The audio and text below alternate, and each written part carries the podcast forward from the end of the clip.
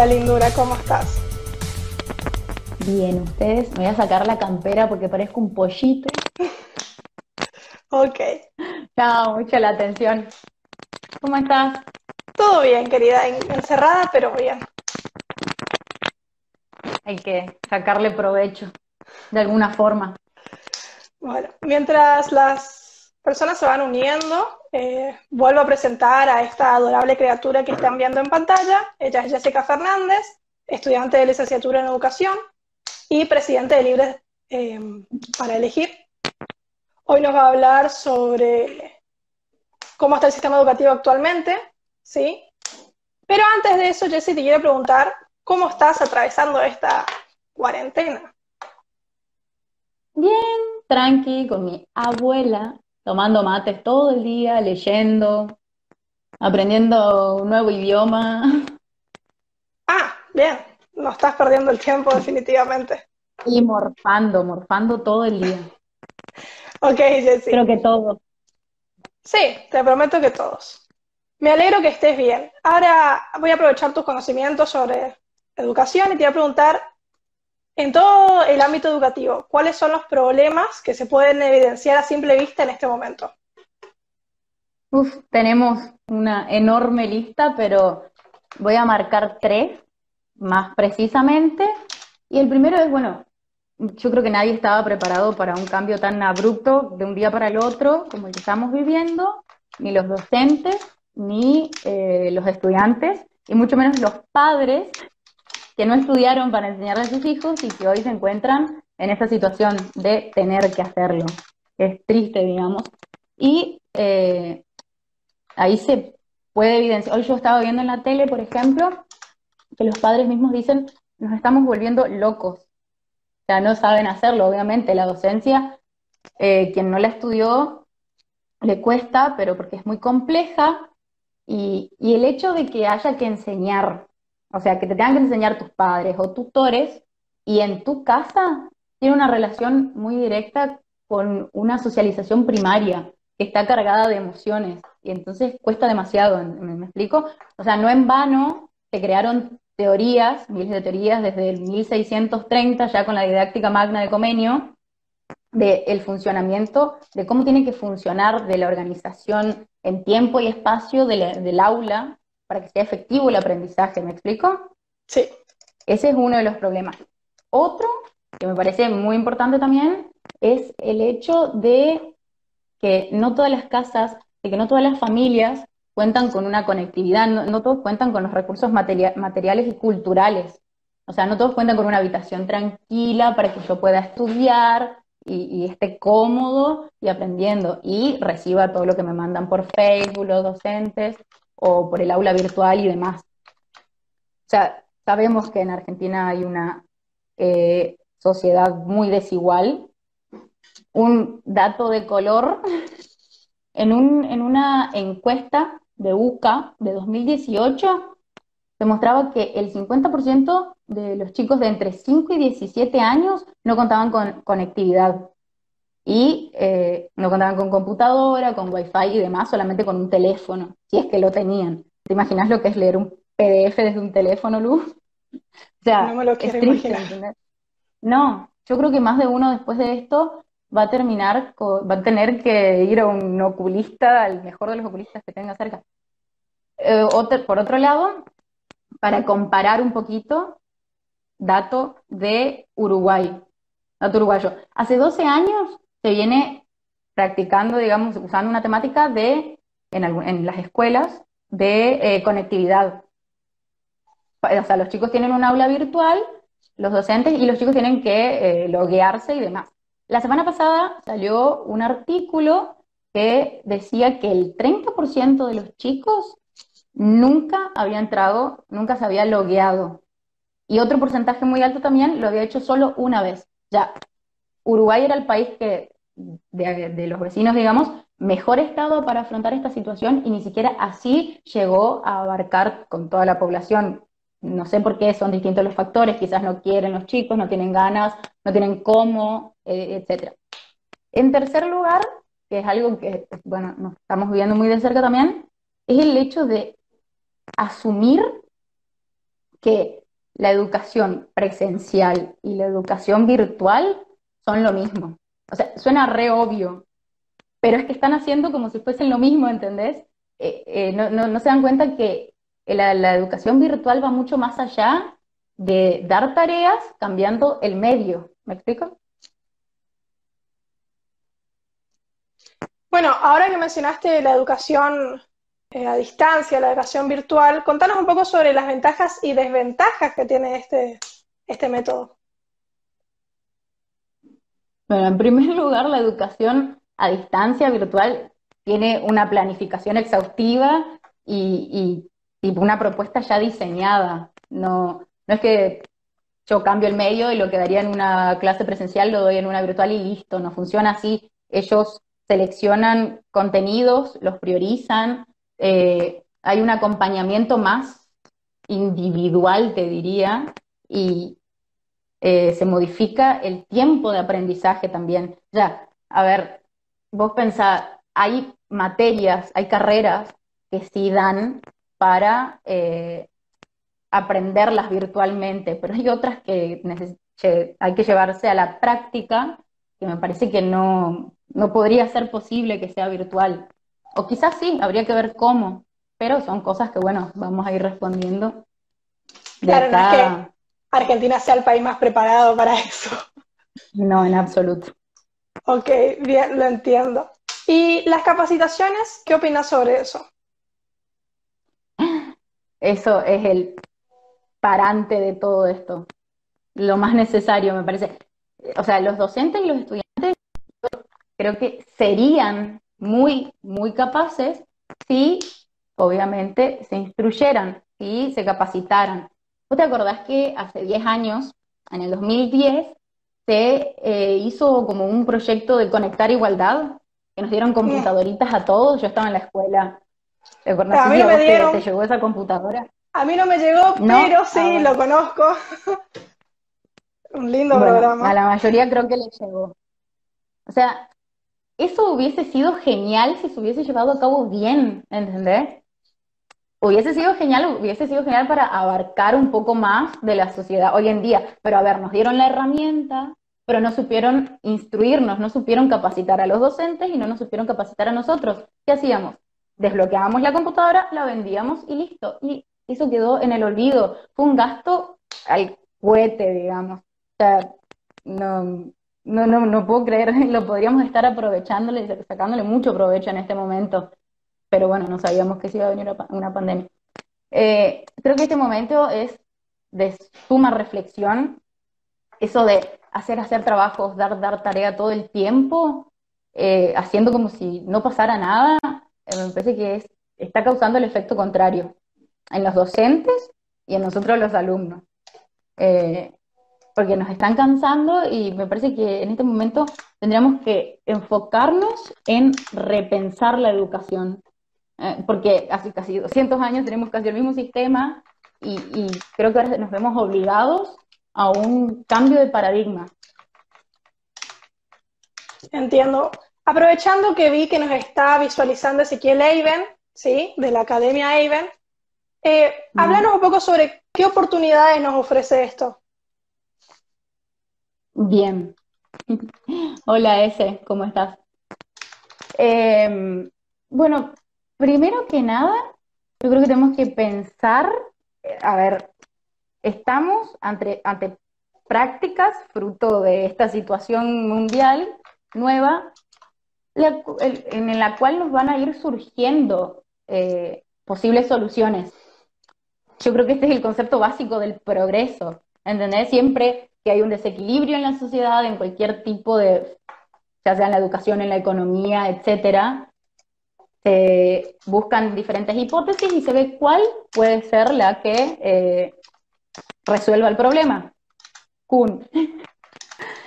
Después, a ver, hay que salir un poco de las limitaciones, sí, las tenemos que tener en cuenta, son un factor importante, pero también hay que ver las oportunidades que, que esta pandemia y esta educación por los celulares, por computadoras virtuales, nos ofrecen.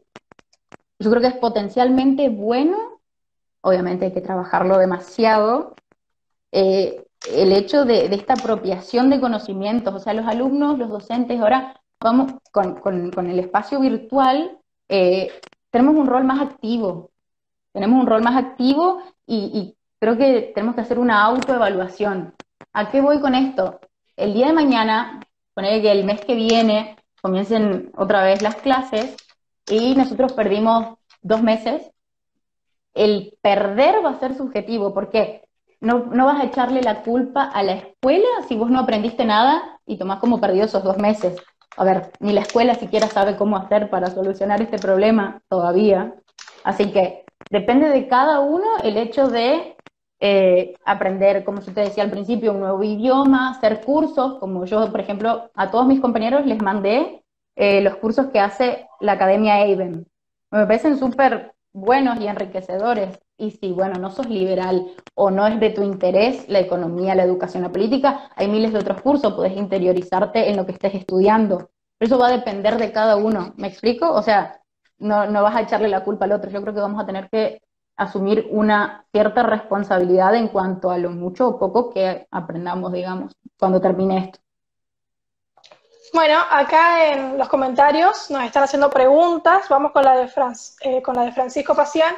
¿Cómo afecta a la cuarentena eh, a los del nivel inicial y primario? ¿Cómo afecta la cuarentena a los del nivel inicial y primario? Sí, yo estaba hablando más que nada para nosotros del autoconocimiento y demás, y al principio lo decía, los padres se deben estar volviendo locos. Me parece que eh, no sé si conocen este método de Montessori de, la educación en el juego, más autónoma en la casa. Yo creo que los padres tendrían que verla y reverla para aplicarla en sus casas, digamos. O sea, que los chicos se desenvuelvan, se desenvuelvan, perdón, darle, no, sé si tareas en cuadernito, eh, de escribir o dibujarme. Por ejemplo, a mi primito, a mi primito le dan que haga un dibujo y que le pegue papelitos adentro. Eh, no, sé si eso sea muy lindo, o sea, si tienen un patio en la casa, qué sé yo, hacerle hacer formas con barro, con la tierra, eso me parece que enriquece más y, hace más eh, vivo y activo a los niños, digamos. Bueno, otra pregunta que nos hizo Ezequiel Gorostegui es, ¿crees que hay rechazo a las clases virtuales por parte de padres y profesores? ¿Y cómo afecta esto? Sí, totalmente. Como decía, están causando el efecto contrario a los docentes por el hecho de enviar tarea, enviar tarea y hacer como si la educación presencial fuera lo mismo que la educación virtual. Eh, está afectando un montón. Yo no entro hace tres días al aula virtual porque no tengo ganas, no me da ganas. La verdad que el hecho de que me estén dando trabajos, dando trabajos, es como, bueno, a ver, y yo pienso, ¿no? ¿Qué van a hacer? ¿Me van a evaluar? Me, parece nefasto si nos evalúan estando así, o sea, los trabajos. ¿Por qué? Pues tengo millones de compañeros que no tienen acceso, porque ¿qué vas a evaluar? ¿Cómo hice el trabajo? ¿Si te lo entregué en tiempo y forma? ¿Si tengo un compañero que ni siquiera tiene computadora? Si quizás no entiendo el tema, y un millón de factores más. A ver, si bien a mí el, la forma de evaluar del modelo tradicional, que es una foto, una captura y te sientan, tac, tac, te evalúan en una hora, me parece nefasta también. Imagínate esto, peor, o sea, por eso te digo, me parece que cada uno va a tener que ver lo que aprende y regularlo por sí mismo, porque no, no creo que nos evalúen a fin de año o cuando termine la cursada, no sé. Bueno, acá Gastón Mancilla nos hace la pregunta sobre, según tu perspectiva, ¿a qué debe apuntar la educación en esta cuarentena? Bueno, y eso es subjetivo, depende de lo que estás estudiando. Y si ya te cansás de estudiar lo que estás estudiando, o sea, la carrera que estás haciendo, eso me refiero con lo que estás estudiando, fíjate, enriquece tus conocimientos en base a lo que a vos te guste o en aprender un nuevo idioma. Yo siempre rompo con aprender un nuevo idioma, para mí es, no sé, lo mejor que podés estar haciendo.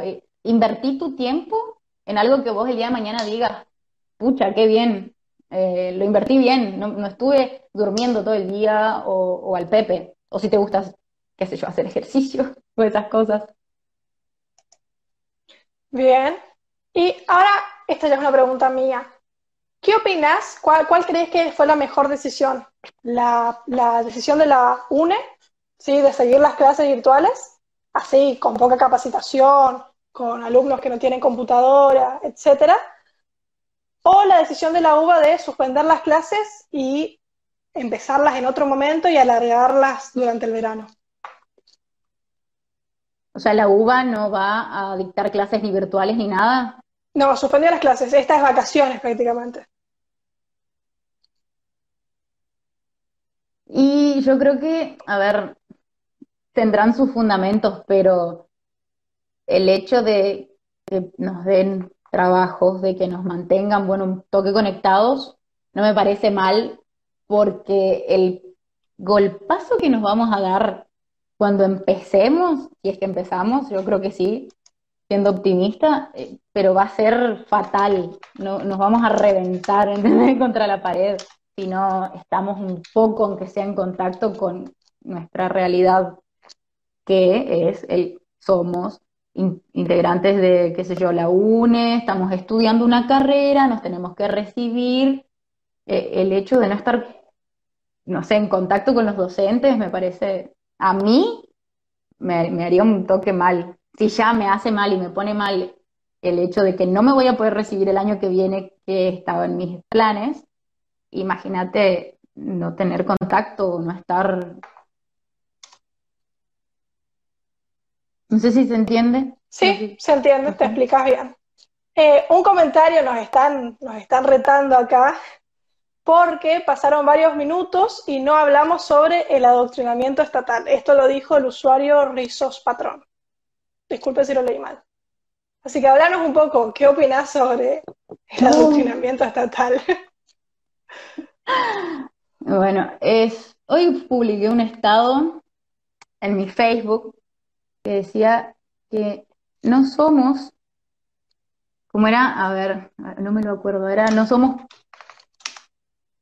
no, no me acuerdo. Ahora no importa. Pero sí, ¿qué, qué, qué quieres que diga del adoctrinamiento estatal? Estoy en humanidades en la Universidad Nacional del Nordeste, o sea, en la cuna del adoctrinamiento estatal. No. Lo que yo hago, y lo que yo le digo a mis compañeros que hagan siempre, es que se lleguen a sus casas y en base a todo lo que a vos te dieron, que leas en el dossier o lo que te explicaron en, la clase, llegues a tu casa y lo googlees, si tenés la posibilidad, busques eh, la otra cara de la moneda. Así fui aprendiendo yo en la facultad, por lo menos, a que no me adoctrinen.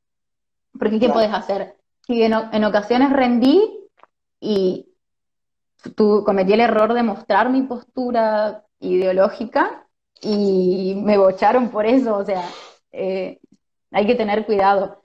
Yo siempre digo, no, hay que decirle a los profesores lo que quieran escuchar. Que el día de mañana que yo voy a ser docente, bueno, voy a enseñar lo que a mí me parezca y sin adoctrinar. O sea, hay una diferencia igual en el adoctrinar y eh, cuando vos enseñás, sí o sí vas a tener una subjetividad. El ser humano tiende a ser subjetivo, es imposible ser objetivo al 100%.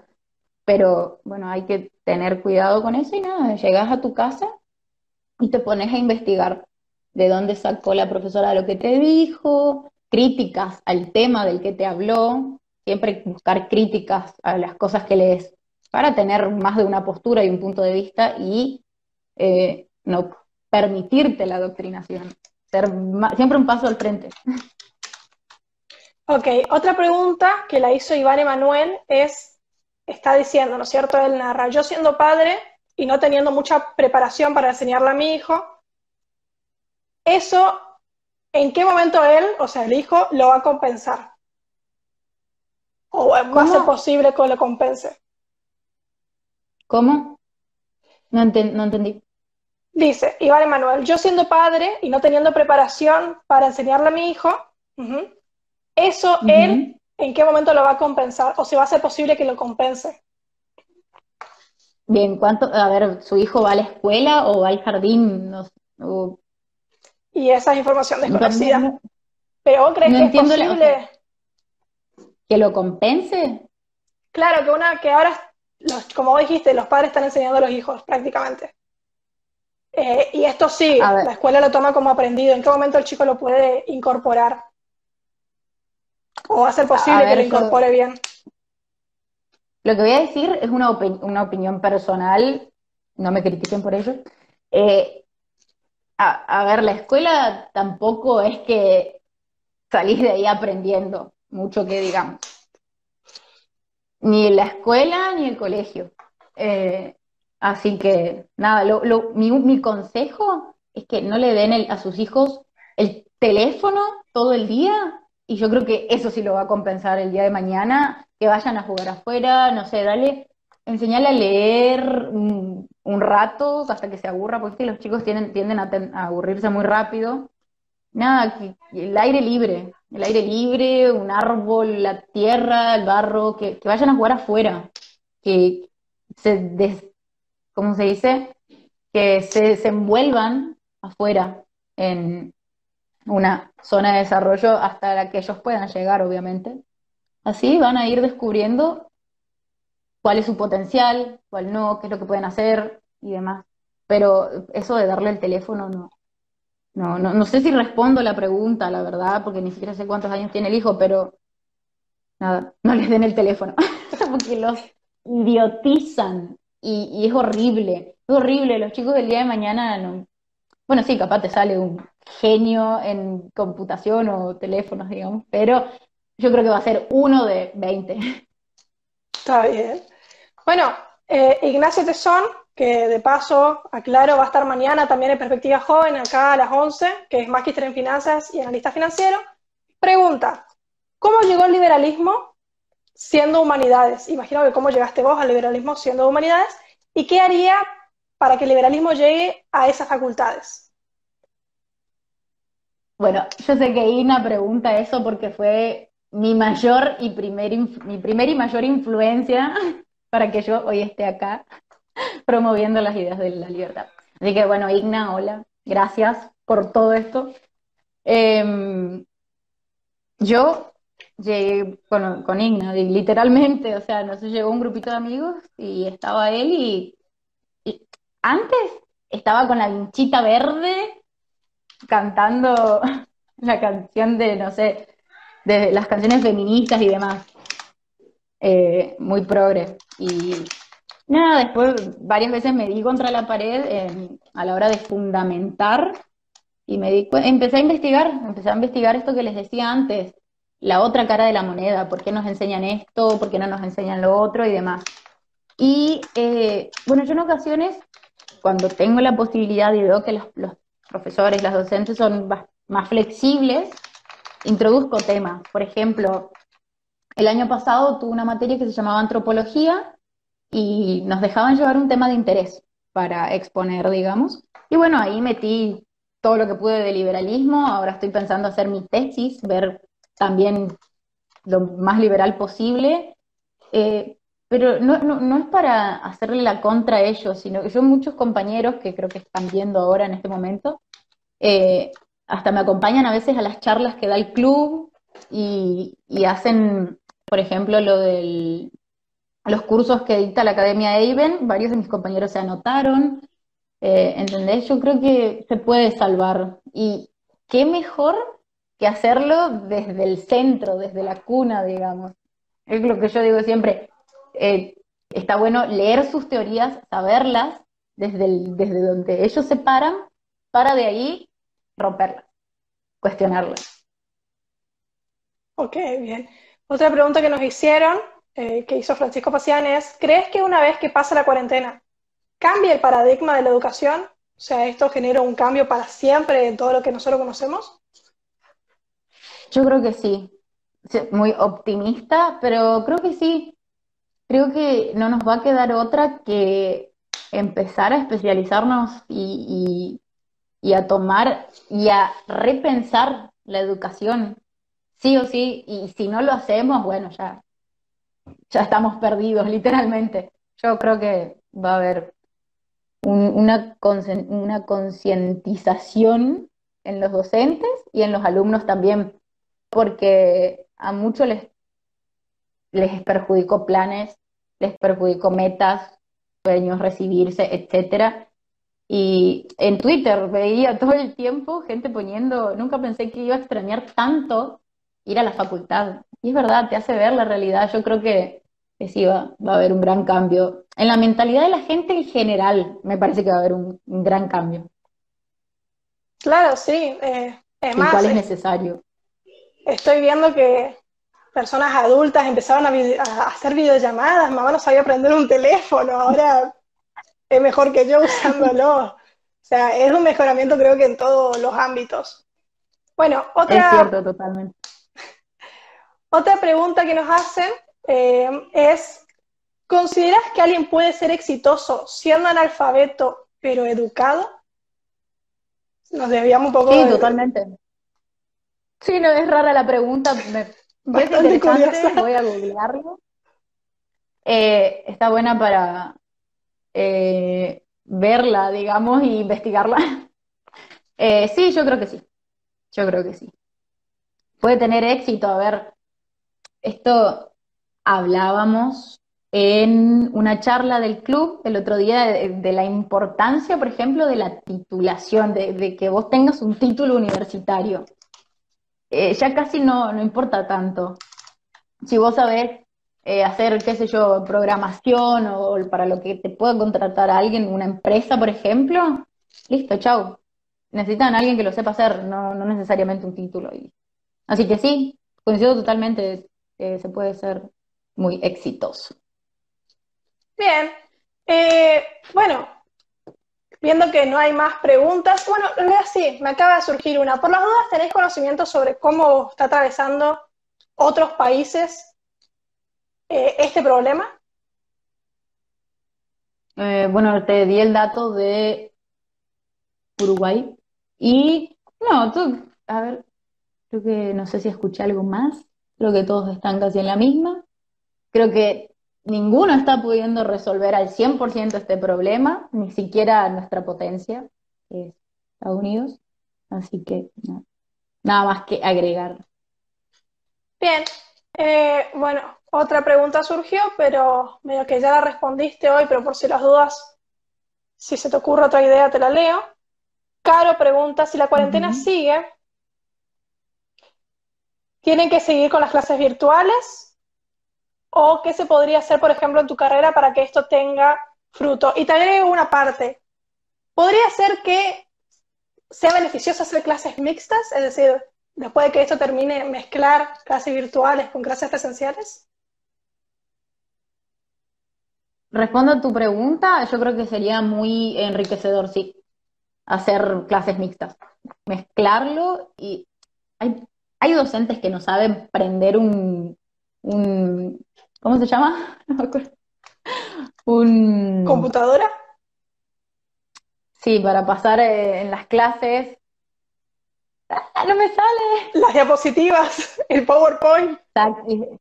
El PowerPoint, exactamente. Hay docentes que no lo saben hacer, así que esto les va a venir al pelo. Y estuve escuchando una clase que dan en la Universidad de Vitelia que explicaban que a los docentes les favorecía mucho el hecho de aprender sobre las nuevas tecnologías, o sea, les ayudaba y les favorecía mucho a la hora de dar clases presenciales les enriquecía más la forma de explicar y un montón de factores. Me repetí la pregunta de Caro porque ya me lo olvidé. Vale, espera que la, encuentro. En los comentarios están muy activos. Dice, si la cuarentena sigue, ¿tiene que seguir con las clases virtuales? ¿O qué se podría hacer, por ejemplo, en tu carrera para que eso tenga fruto? Bueno, es muy sencillo, si es que lo entendí bien, es muy sencillo de responder. Ya, si contás con internet, que veo que sí, agarrá y en cuanto a tu carrera, metele, investigá y, y aprende por tu cuenta. Como, no sé si estaban todos hoy cuando expliqué que vamos a tener que ser nosotros responsables de lo que aprendamos o de lo que no aprendamos de acá al finalizar la cuarentena. Ya no va a depender de la facultad, porque como explicaba, ni siquiera ellos pueden resolver este inconveniente. No dudo de que se vaya a resolver, pero lo vamos a hacer entre todos, nosotros poniendo nuestro granito de arena y los docentes. Bueno, una pregunta que me está surgiendo ahora, que hoy vi una queja eh, hacia las universidades privadas que están cobrando dentro de la cuota de siempre, o sea, mantuvieron la cuota de siempre, siendo que dentro de eso están el uso de las instalaciones que nos está dando, eh, el material que nos está dando, entonces la cantidad horaria que nos está dando. ¿Qué opinas de esto? ¿Qué opinas que las universidades, algunas privadas, mantengan la misma cuota? No coincido, no digo que tenga que dejar de cobrarse porque hay que seguir manteniendo las instalaciones, pero no sé si la misma cuota. Hay que ver, bueno, qué gasto se producía cuando estaban los alumnos y descontar eso, digamos, en gran parte. O sea, yo no creo que los alumnos vayan a tener problema en pagar una cuota mínima para la mantención de su, eh, de su institución educativa. Dudo mucho que tengan problema, pero no sé si la misma, que no están yendo, o sea, es ilógico.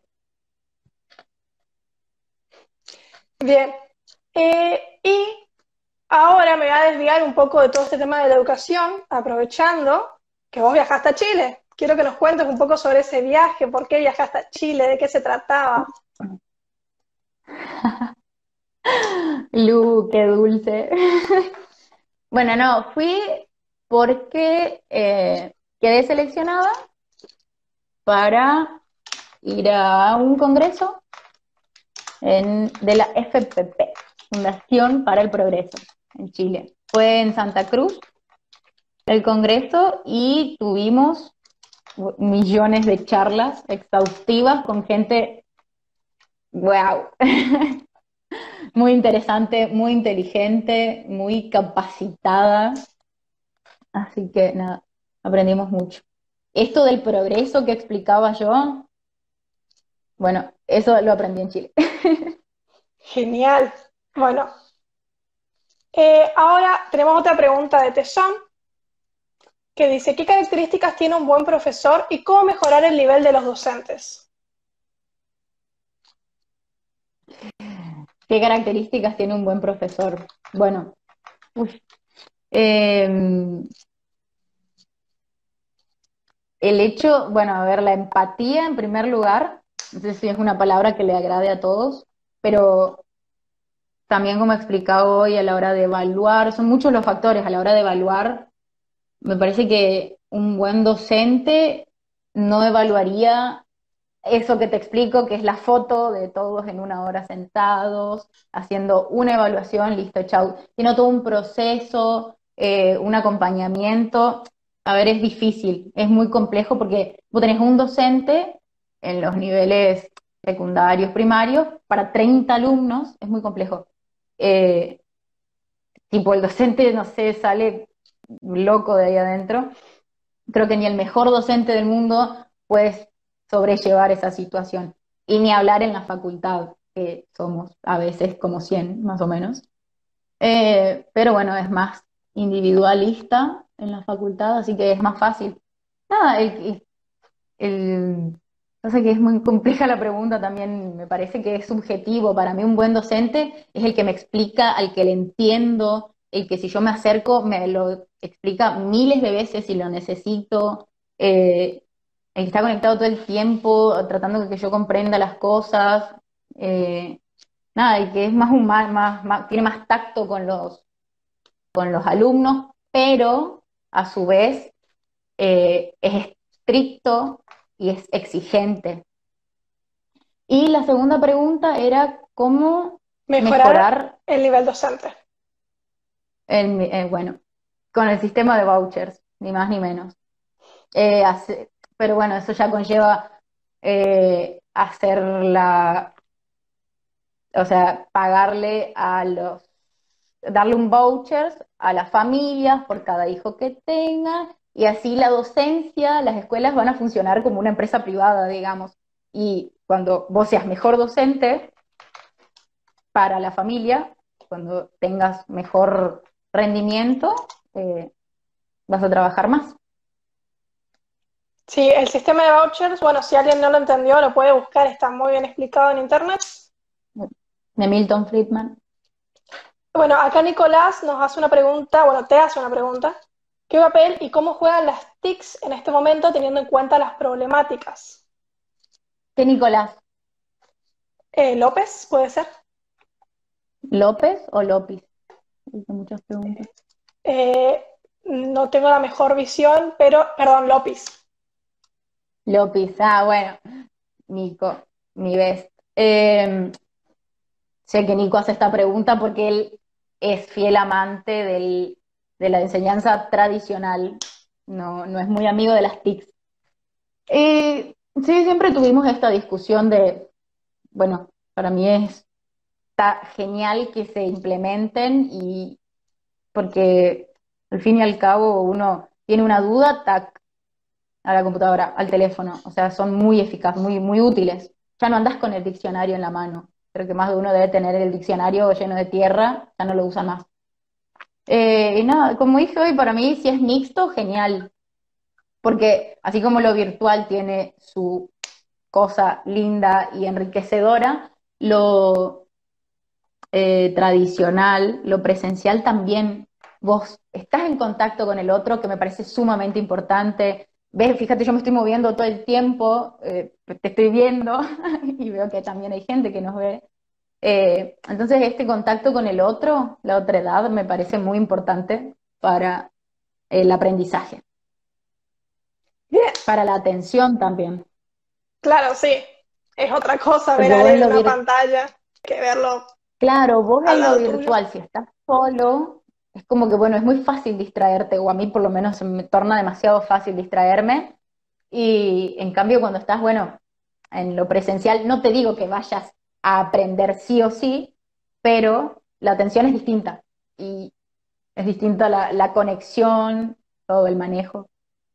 Claro, encima salís de tu casa, como que estar en la, universidad te pone una presión encima. En mi casa yo tengo una cosa de en pijama, o sea. Bueno, para mí ir a la facu es desconectarme, me, hace bien. Y a Nico, mi, mi amigo, güey, él ama la facultad, o sea, le sacaron un brazo. Está bien. Bueno, eh, ya no te quiero robar más tiempo, lo único que te voy a pedir son dos cosas. Primero, una recomendación de tres libros que vos consideres sean buenos, debamos leer en esta cuarentena, aprovechando, no necesariamente liberales, es tu gusto personal. El primero, eh, Desobediencia Civil, de Henry David Thoreau, es súper cortito.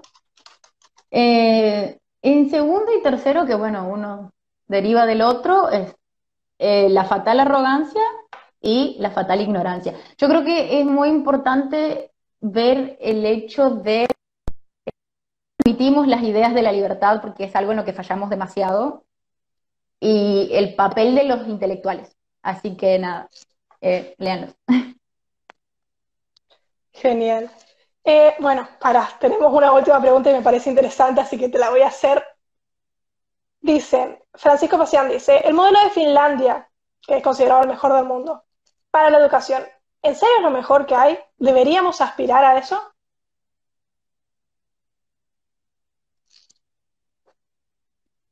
Sí, no sé, yo creo que tenemos que tener en cuenta todo lo que sea bueno y produzca eh, en las estadísticas datos buenos, razonables, y nada, me parece que a todo lo, tenemos que tomar de todos los países lo que hacen bien, un poco de cada uno, pero no, o sea, no olvidarnos de que no somos esos países, tenemos otra historia, la cual no hay que olvidar, otros problemas, muchos, y que resolver, y bueno, así que me parece que sí, hay que tomar de todos un poco de las cosas buenas.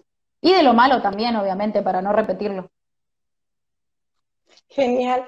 Bueno, a un último mensaje que quieras decir, te doy el espacio para que te despidas, para que des una conclusión, todo tuyo el micrófono.